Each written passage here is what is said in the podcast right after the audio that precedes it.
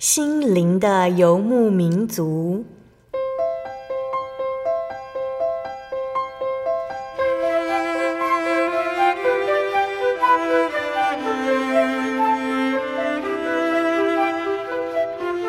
在这个谁都不管谁的后现代社会里，每个人的心灵都是游牧民族。成长的过程就是寻找的过程。每一颗漂泊的心灵，其实都在寻找生命的绿洲。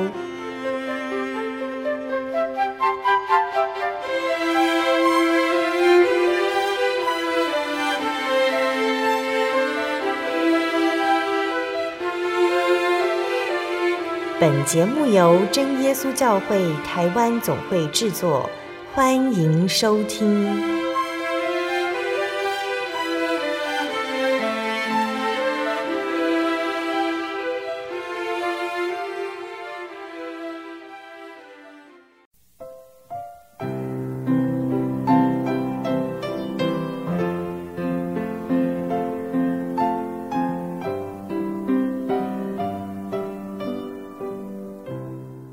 利路亚！所有在空中的听众朋友们，大家平安，欢迎收听心灵的游牧民族。我是贝贝，很高兴今天能够在空中和大家见面。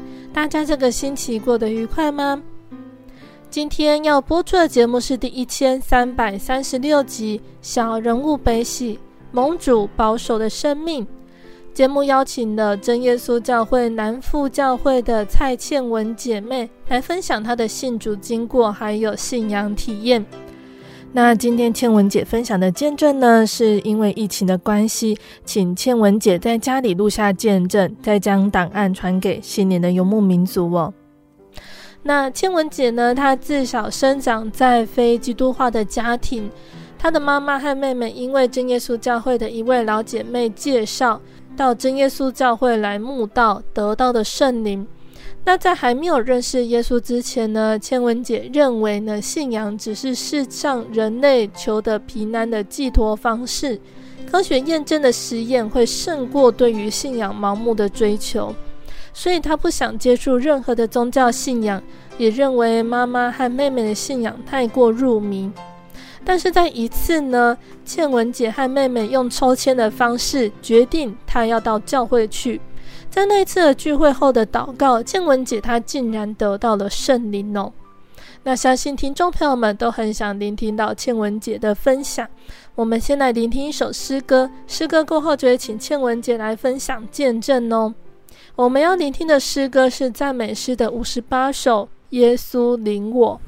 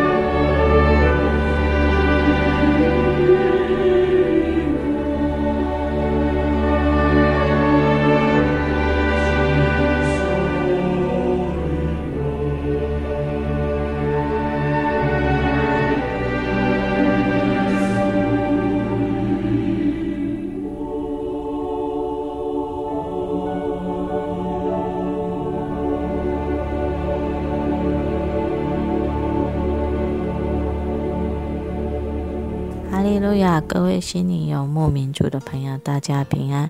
我是兰夫教会的蔡倩文姐妹，感谢真神的帮助跟看顾，让我可以在这里跟大家一起分享主耶稣给我的恩典见证。那以下我会将我的见证分为四大项，第一个是。我是怎么进入到真耶稣教会？第二就是撒旦攻击的时候，蒙主耶稣的保守。第三是我在异乡工作的时候，主耶稣的看顾。第四是主耶稣带领我的求学历程。那首先我要先说我是怎么样到真耶稣教会的。那我从小呢就生长在一个不是基督化的家庭。那我的。妈妈是透过附近的邻居介绍，然后就到长老教会去参加聚会。那没多久，就是因为我妈妈又认识台南教会的一个呃老姐妹，也就是真耶稣教会，所以她就也开始到真耶稣教会去参加慕道。那在慕道的过程当中，我的妈妈跟我的妹妹他们就得到圣灵了嘛，所以。他们就邀请我到真耶稣教会去参加他们的聚会。那那时候我还没有到真耶稣教会的时候，我的想法觉得信仰。就是一个人类在追求平安的一种寄托的方式，对。然后我觉得用如果用科学角度来讲的话，我觉得会胜过于信仰的一个追求。虽然说我从小就是都没有接触过任何宗教信仰，对，但是我对于一些传统的民间信仰的活动啊，我。比如说一些绕境的活动，他们都会有一些呃七夜八夜的游行，然后他们在游行的过程当中都会放鞭炮，然后我常常小时候我就会因为这些活动活动，然后都会被吓到躲起来，这就是我对传统民间信仰的一个一个。一个印象，对，那所以那时候因为这样子，我就不想要接触有关任何的宗教信仰，所以我那时候的想法是觉得妈妈跟妹妹对这个信仰就是太过入迷了，对，虽然我不，妈妈跟妹妹他们会想要要我去教会，可是我就是都会拒绝他们，对，然后有一次妹妹她有邀请我去教会，所以她就跟我说那。我们就用抽签的方式啊，如果姐姐你抽到有的话，那你就跟着我们一起去。那感谢主，我觉得那可能是神替我开路吧，要拣选我，所以那时候我就抽到有，然后所以我就因为答应过妹妹，所以我就想说，好了，那我就去吧。好，那那一天刚好是台南教会的呃灵恩布道会，然后我我刚好晚那一天就跟着妹妹。跟妈妈他们去教会参加聚会，然后听完道理之后，其实那时候我我还没有任何的想法，就对了，也没有也没有特别的感动，对。然后那时候就听到传道就跟我们说，呃嗯，叫我们到前面去祷告，然后叫我们念奉主耶稣圣名祷告，哈利路亚，赞美主耶稣。他请我们就是这样子啊、反复重复的念。那我那时候也是。呃，跟着他，跟着传道讲的，然后也按照传道的方式。那可是我心里那时候有一个想法，就是我觉得，嗯，圣灵这样只要这样念，然后我们就会得到圣灵嘛。那我想说，我那时候是有一个有一个比较单纯的想法，就是觉得说啊，只要这样就可以得圣灵，那那我应该也可以得圣灵吧。所以就因为这样子，可能。可能这种想法就是比较简单的想法，所以就到前面去之后，我就就开始按照传道的方式这样念。那没多久之后，我我我的舌舌头就开始跳动，然后我就完全身体就没有办法控制。对，然后后来传道就宣布我说我得到圣灵了，然后。因为那时候在那之前，我的想法是完全否定，说呃有圣灵，有圣灵的东西。因为，因为我认为说，我应该算是那时候我觉得是没有神的存在。但是当我我的得到圣灵的那一刹那之后，我。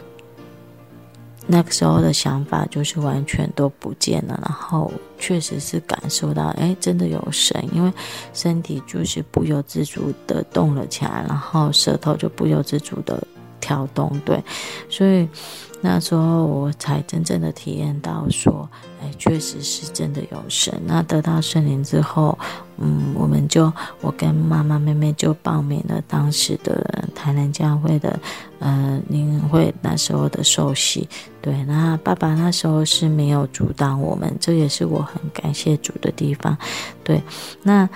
从那时候开始，基督教就变成是我的信仰。它不单单只是一个我那时候的想法，就是一种心灵上的平安，而是我确实是体验到有真神的存在。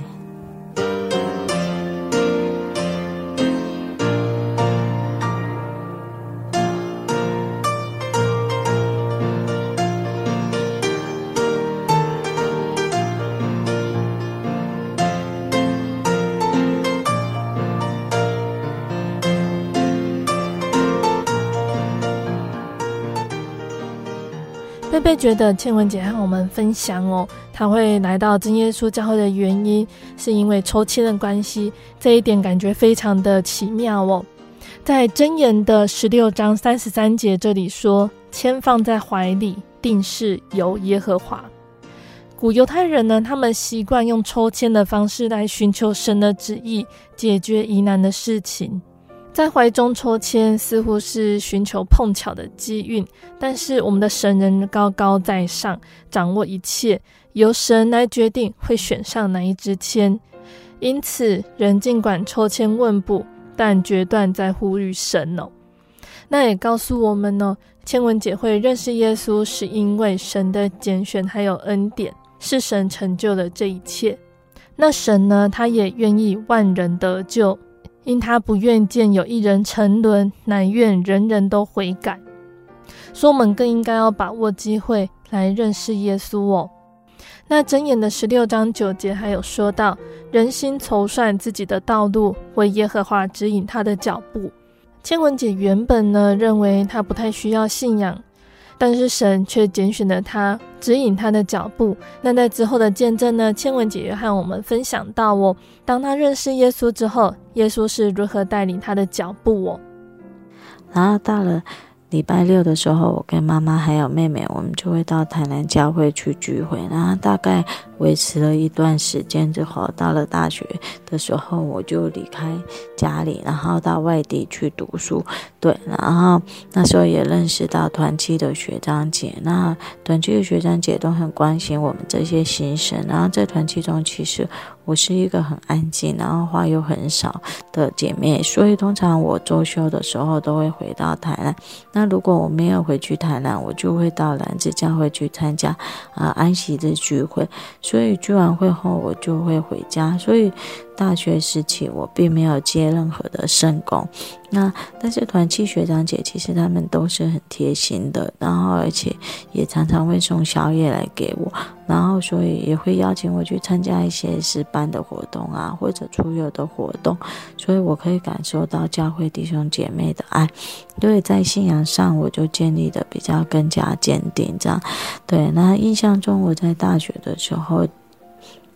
发生了一次骑车路途的一个意外，对，然后那一天原本我需要从我的住户处，然后到同学家去过夜，然后呢，那时候当我骑车到巷口的时候，我就看到有很多呃年轻人都聚集在那个巷口，然后其中我有一个男子，他就是很凶狠的这样看着我，然后那时候我也是可能要骑，急要骑。车急着到我同学家，所以我也没有特别的去注意这样子。对，然后当我骑到巷口出去之后啊，我就到了一个加油站的地方，然后那个加油站的，我就稍微瞄了一下，在加油站的旁边，我就看到有很多人在围着一个火圈这样子跳舞。那其中就是有一个女孩子，那我印象这个女孩子是穿着一件白色的衣服。那后来啦，我就。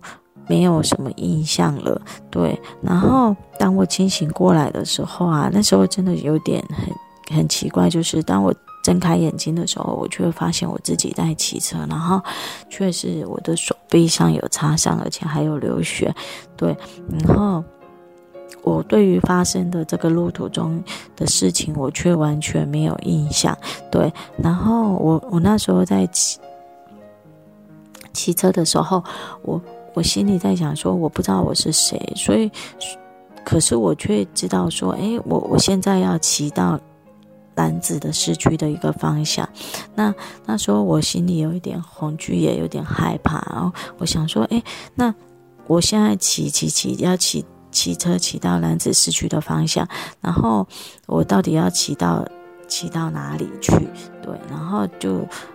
停在一个一户人家的前面，然后那刚好就是我同学家，对，然后我同学，我心里就在想说，哎，到底这个这户人家会认识我吗？这时候就就有人门开了，然后就叫了我的名字，对，然后他就问我说，哎，你怎么这么晚到啊？然后原来这个人就是我同学，对，然后他就看我有点就是形色很奇怪的样子，他就问。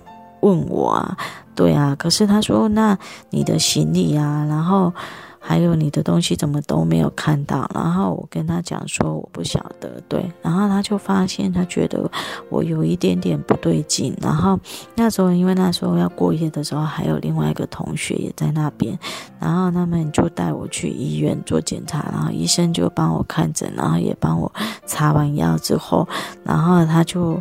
告诉我同学说，嗯，我有一些脑震荡，然后就是要我回去休息观察。然后我那两个同学帮我带回去，呃，家里之后啊，就是就骑车，然后要去找我的东西呀、啊。然后他们就沿着我一路上要骑来的方向，然后去找我的行李。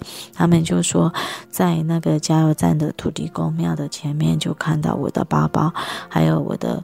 带的水果，把它全部都掉在地上。然后，其实那一段发生事故的一些记忆，我完全就是都没有。然后，当我事后啊开始在回想的时候，我就会开始感到很头痛。虽然我那时候完全不记记得当时是发生什么事，但是我可以感受到是神在保守我，对，所以才能够保留我今日的生命这样。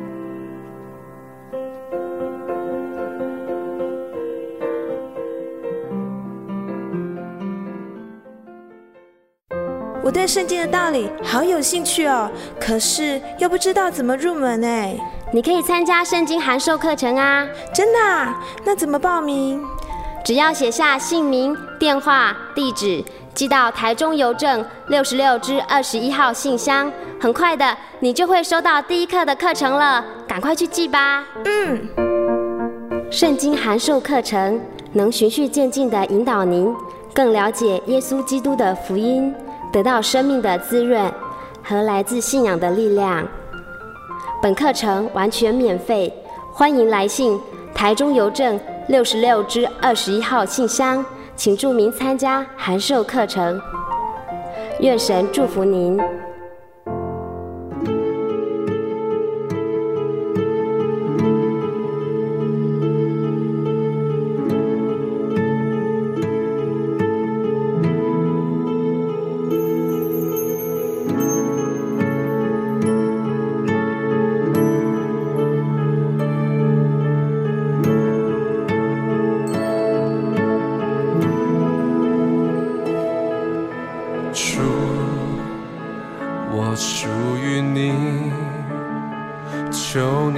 再见，我就跟随。你说话，我就顺服。勇敢爱你所爱的。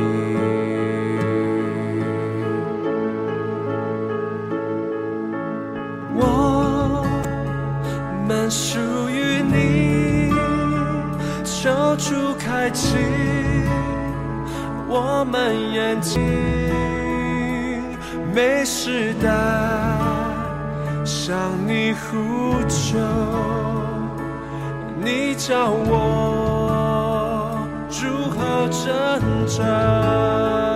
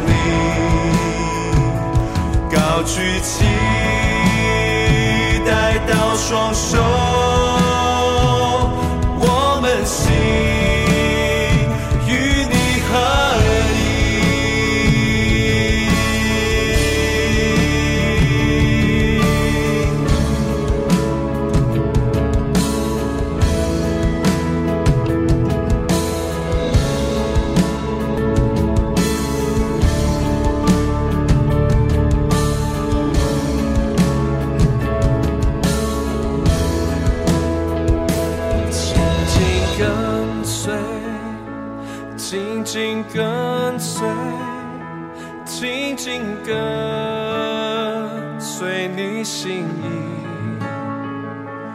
永不放弃，永不放弃，直到你的国降临，紧紧跟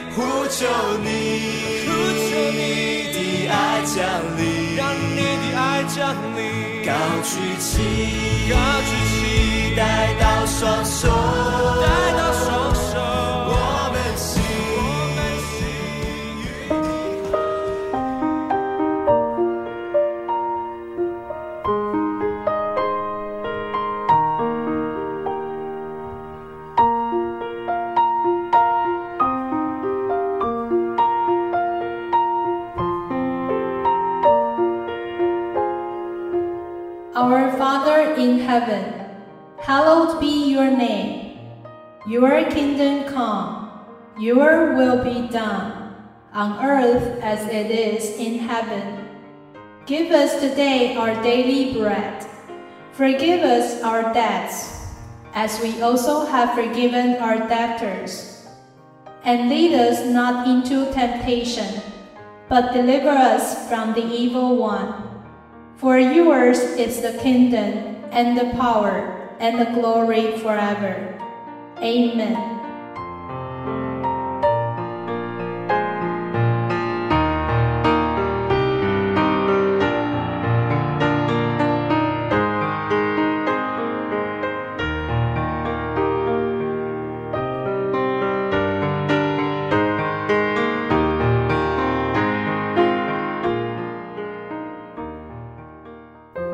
对圣经的道理好有兴趣哦，可是又不知道怎么入门哎。你可以参加圣经函授课程啊！真的啊？那怎么报名？只要写下姓名、电话、地址，寄到台中邮政六十六支二十一号信箱，很快的，你就会收到第一课的课程了。赶快去寄吧！嗯，圣经函授课程能循序渐进地引导您更了解耶稣基督的福音，得到生命的滋润和来自信仰的力量。本课程完全免费，欢迎来信台中邮政六十六之二十一号信箱，请注明参加函授课程。愿神祝福您。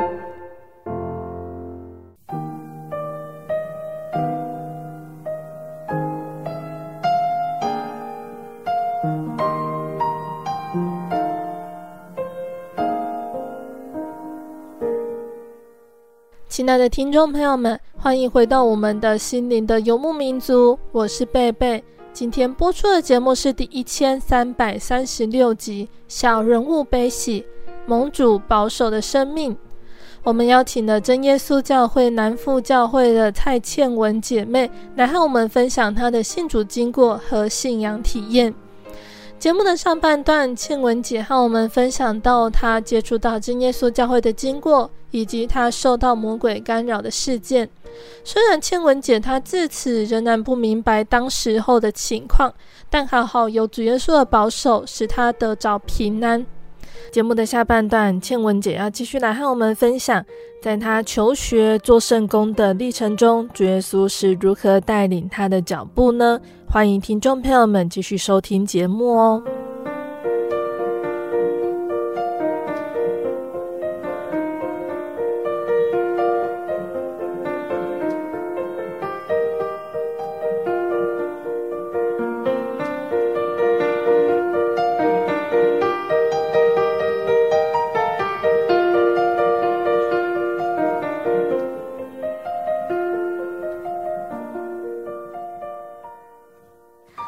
学毕业之后，我就去从事有关于幼教的工作，然后工作地点大部分都是以自己家乡的南部。对，那民国一百零一年的时候，我就开始参加考试啊，对啊，然后我要准备呃代理老师的考试跟甄甄选教师甄选的教保员还有考试，所以那时候我就求神预备我一个工作，然后带我到一个需要我帮忙做神工的教会。那放榜之后，原本我是要到南部去当老代理老师的，然后后来我就接到嗯花莲教育局的电话，要我去花莲的学校，因为正局的没去嘛，所以我就被取上了。然后后来我就来到了花莲工作，然后也到了南富教会一个偏向部落的教会，因为那时候我对东部的环境并不是很熟悉，所以我就打电话给教会的负责人。那负责人也有接待我到车站接我，然后大概我就住接住了教会的弟兄姐妹的家一个礼拜，然后我就到了嗯报到的学校，然后我安置了我自己住的地方之后啊，然后也准备好交通工具，我就开始在我异乡的工作的生涯，对。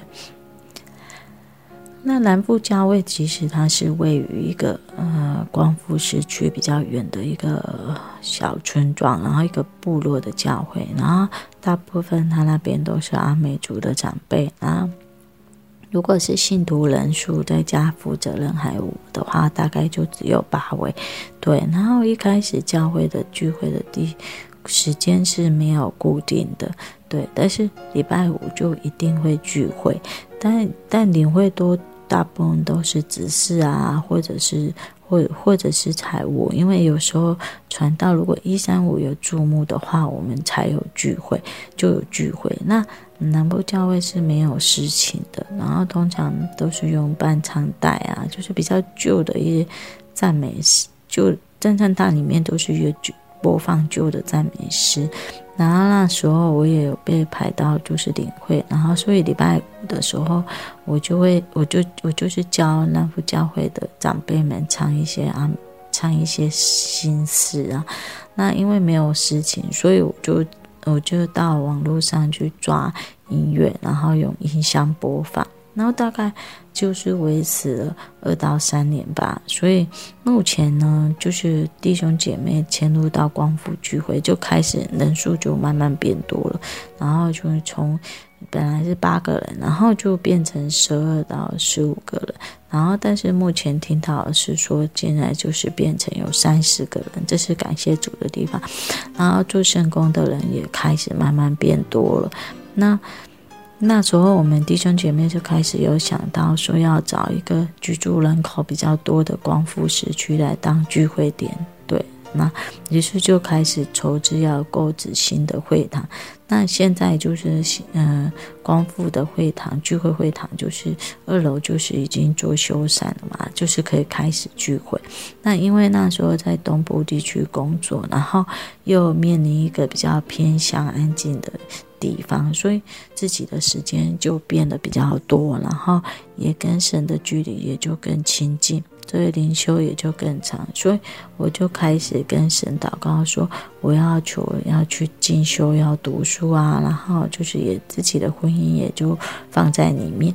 那感谢主啊，我就在一百零四年的时候，我就去台东大学读硕士班嘛，硕士班。然后在婚姻当中，我也感受到说有神的作为跟圣女的同工。哎，对，那因为其实。其实我那时候也也在跟神祷告我的婚姻。那因为那时候我有听有听南富教会的传道说，嗯、三重教会的福音车。要换车嘛，然后想把旧的福音车转送给有需求的教会。对，那辗转之间，就是好像有听到说，哎，南富教会应该是很需要，所以，嗯、桃园的永祥大哥就来到南富教会来谈论这个福音车的事情。那我跟我的先生认识，就是刚好由他来介绍的，所以。之后，民国一百零五年的时候，我就跟我先生在儿童教会结婚。婚后的时候，嗯，工作算是还蛮平平稳的。那但是我的课业上确实就是比较忙碌，所以当时我并没有有孩子，所以。周休的时候，还是可以跟先生就是轮流这样往返台北、花莲两地。虽然那时候觉得会觉得很耗时间，但是还是可以撑得住。所以那那时候我有申请想要调职回到北部，但是就是没有调成功，所以还是跟先生分隔两地。对，这是平时一。礼拜一到礼拜五晚上就常有多出的时间，可以来祷告、读圣经、听诗歌，就可以让自己的心情比较平静。那感谢主，就是婚后第三年的时候我就怀孕了嘛。那我的女儿在一百零九年就出生了，那我就开始跟花莲的学校就是请育婴假，然后回到北部就跟我先生一起生活这样。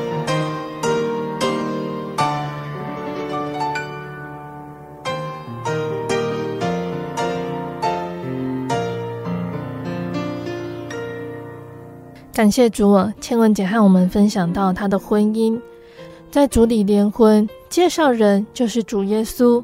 虽然在现实生活里面一样会有家庭的问题、相处上的问题，但是因为两人中间有主耶稣，所以能够靠着神来走过一切的问题。那新耶稣就是这么的美好，人所向往的平安、健康、学业、事业、子女、婚姻。这些生活在世上的需要，神都知道。神所赐的平安不同于世上的平安，神所赐的福气不单照顾基本的需求，更关心人的精神还有心灵层面的健康、喜乐和满足。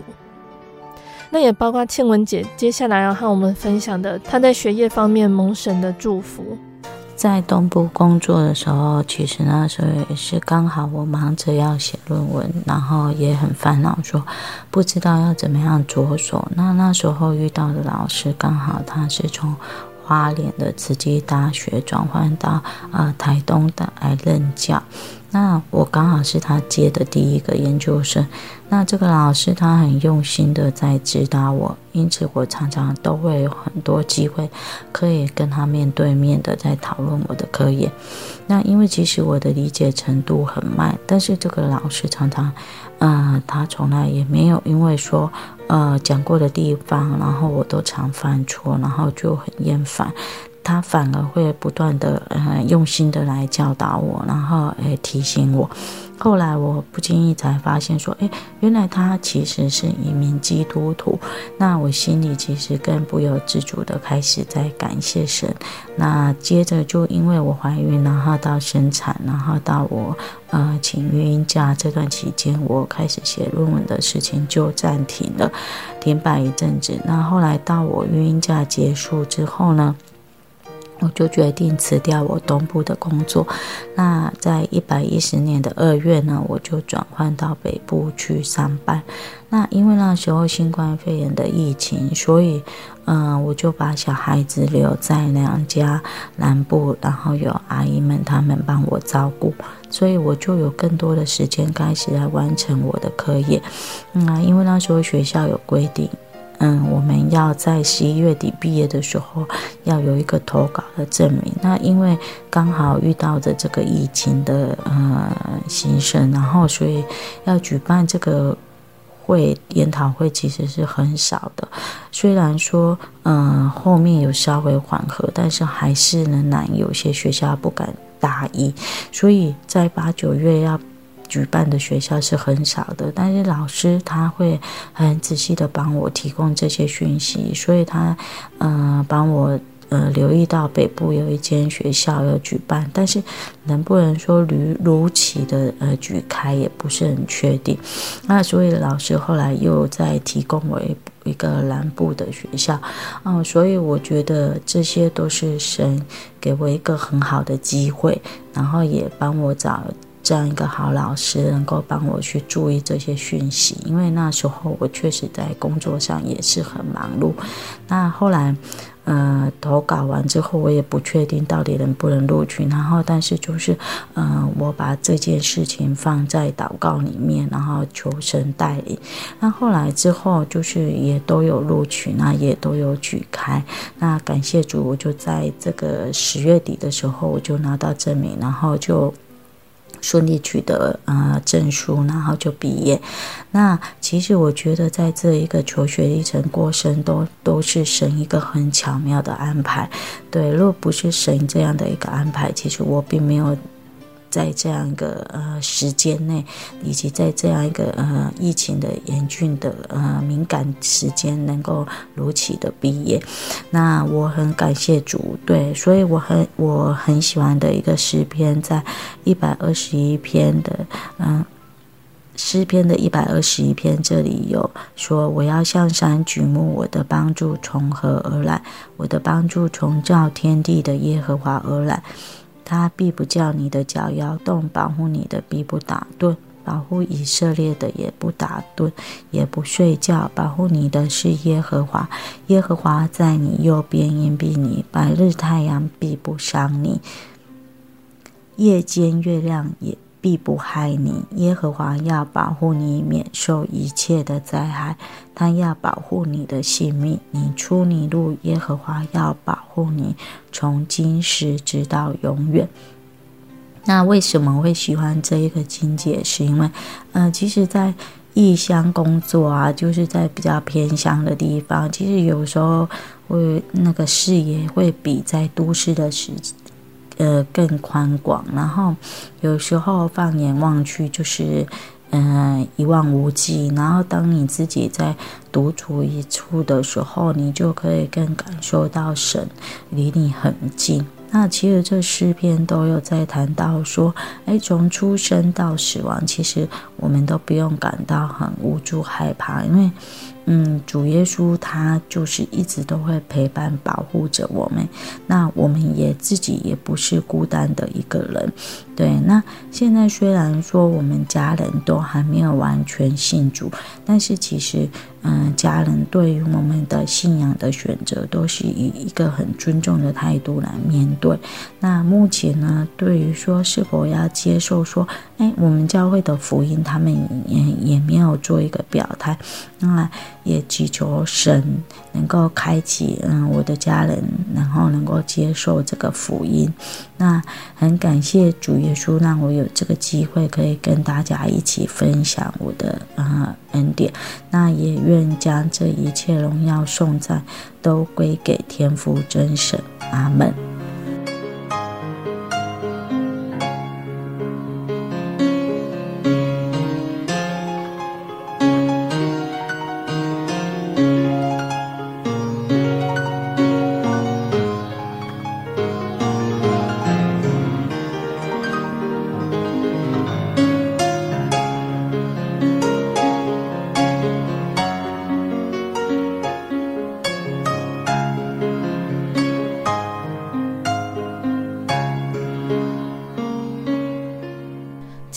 众朋友们，倩文姐的见证就分享到这里喽。期盼今天的见证可以让大家明白主耶稣的慈爱，有机会一定要来认识耶稣哦。那从倩文姐的见证中呢，我们可以明白信耶稣是有何等大的恩典，而魔鬼的工作就是阻挡人来信耶稣。神爱世人，期盼万人得救。但是魔鬼却千方百计的要破坏神救赎的工作，阻挡迷惑人的心，不愿人谦卑悔改，接受救恩。因此，信仰是一种灵战，就像使徒保罗他说：“我们并不是与属血气的争战，乃是与那执政的、掌权的、管辖这幽暗世界的，以及天宫属灵气的恶魔争战。”在历代圣徒的工作中呢，常常可以看到圣灵的工作，也有魔鬼的阻挡。在祷告祈求圣灵的过程里，有的人难免也有邪灵的干扰，但是我们绝对不可因此就害怕，不敢祈求。反要借由圣经真理的提醒，加上属灵前辈的经验，懂得分辨、防备这些干扰，坚定信仰。那有些方法可以让我们判别出这个灵是出于神的圣灵，还是出于魔鬼的邪灵。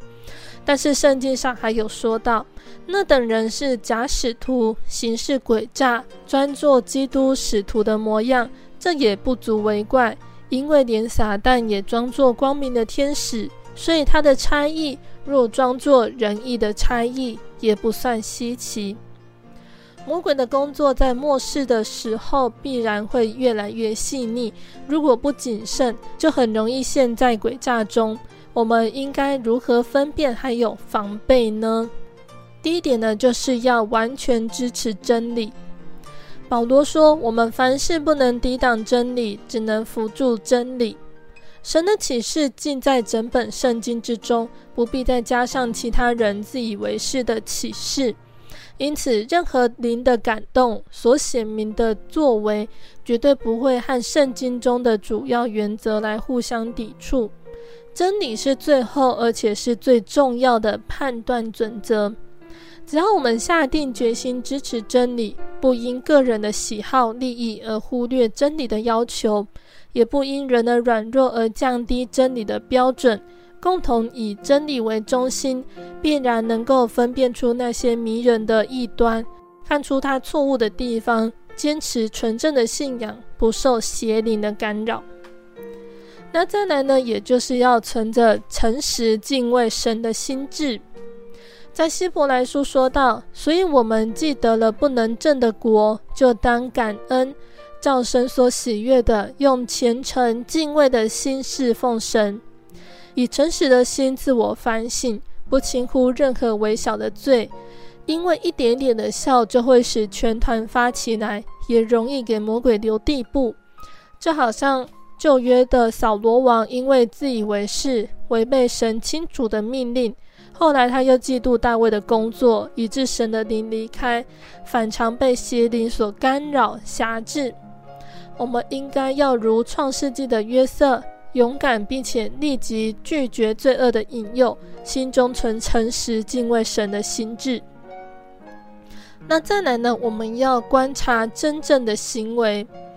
耶稣说：“你们要防备假先知，他们到你们这里来，外面披着羊皮，里面却是残暴的狼。凡好树都结好果子，唯独坏树结坏果子。”受邪灵的人有魔鬼在他身上做工，也许刚开始的时候是美好的表现，甚至比一般标准还高出许多。但是从以往的经验中，只要不急着去相信他们，试着以真理去分析，一段时间之后，他们爱慕虚荣、骄傲自恃、专权跋扈、放纵情欲的本性必然会显露无遗。那相反的呢？人如果有神的灵，自会立志追求成长，不断更新，结出好果子。观果之术是相当好的分辨方法，但需要时间安静等候，并且依从真理，必定不难加以分辨。那再来一个方式呢？也就是要祈求神的保守。马太福音说：“若不减少那日子。”凡有血气的，总没有一个得救的，只是为了选民，那日子必减少了。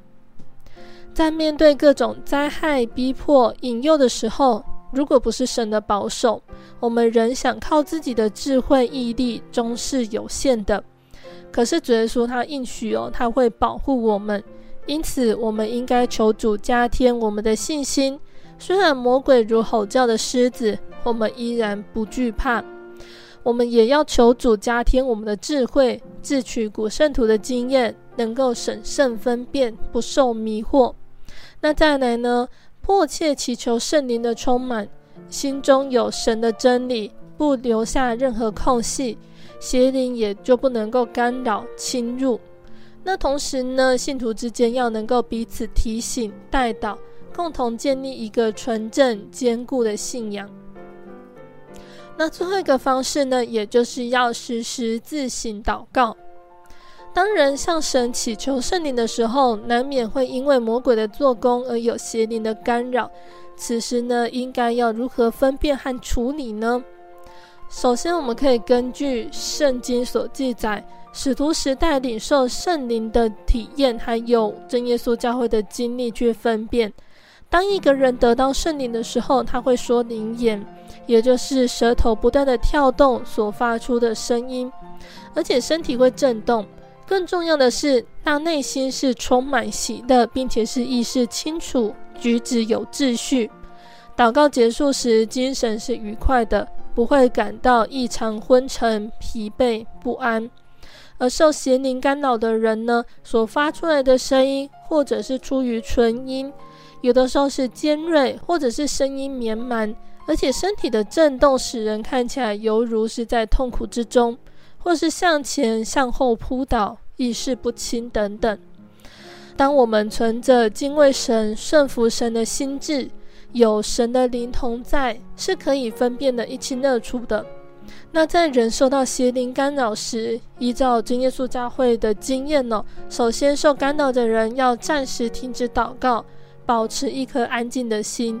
要先反省自己，或者是周遭的人有没有需要认罪悔改的地方，把这些缺点或者是不洁的事情除去，并且教会信徒要能够同心代祷，如此才能够除去邪灵的干扰，继续求圣灵内住，在灵性上成长，使自己真正蒙福。圣灵是神的恩赐应许。我们应当存谦卑的心，祈求圣灵充满，并且防备邪灵的工作，在奔跑天国的道路上，穿戴神所赐的全副军装，在神的带领下，为自己的信仰打一场得胜的属灵征战，把荣耀归给天上的真神。那在节目的最后呢，贝贝要再来和听众朋友们分享一首好听的诗歌，这首诗歌叫做《牵我手，伴我走》。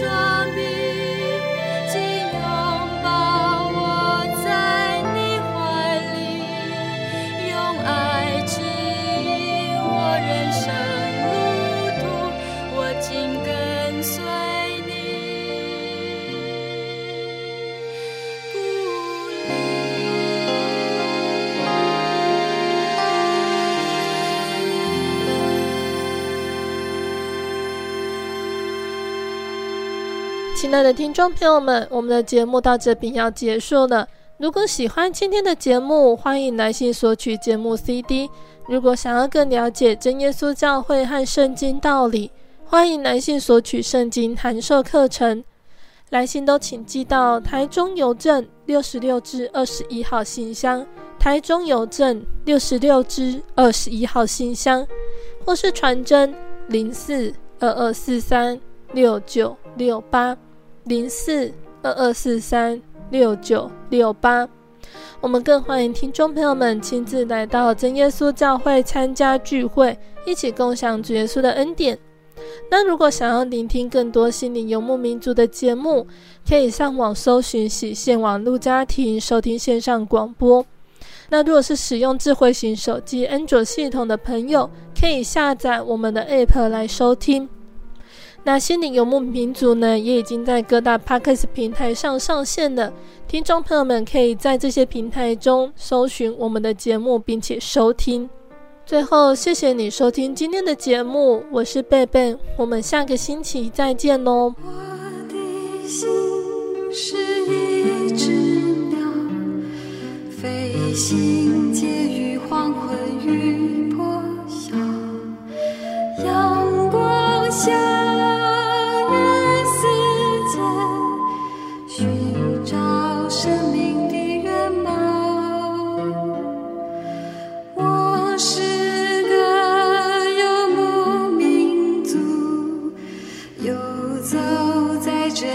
乡的小。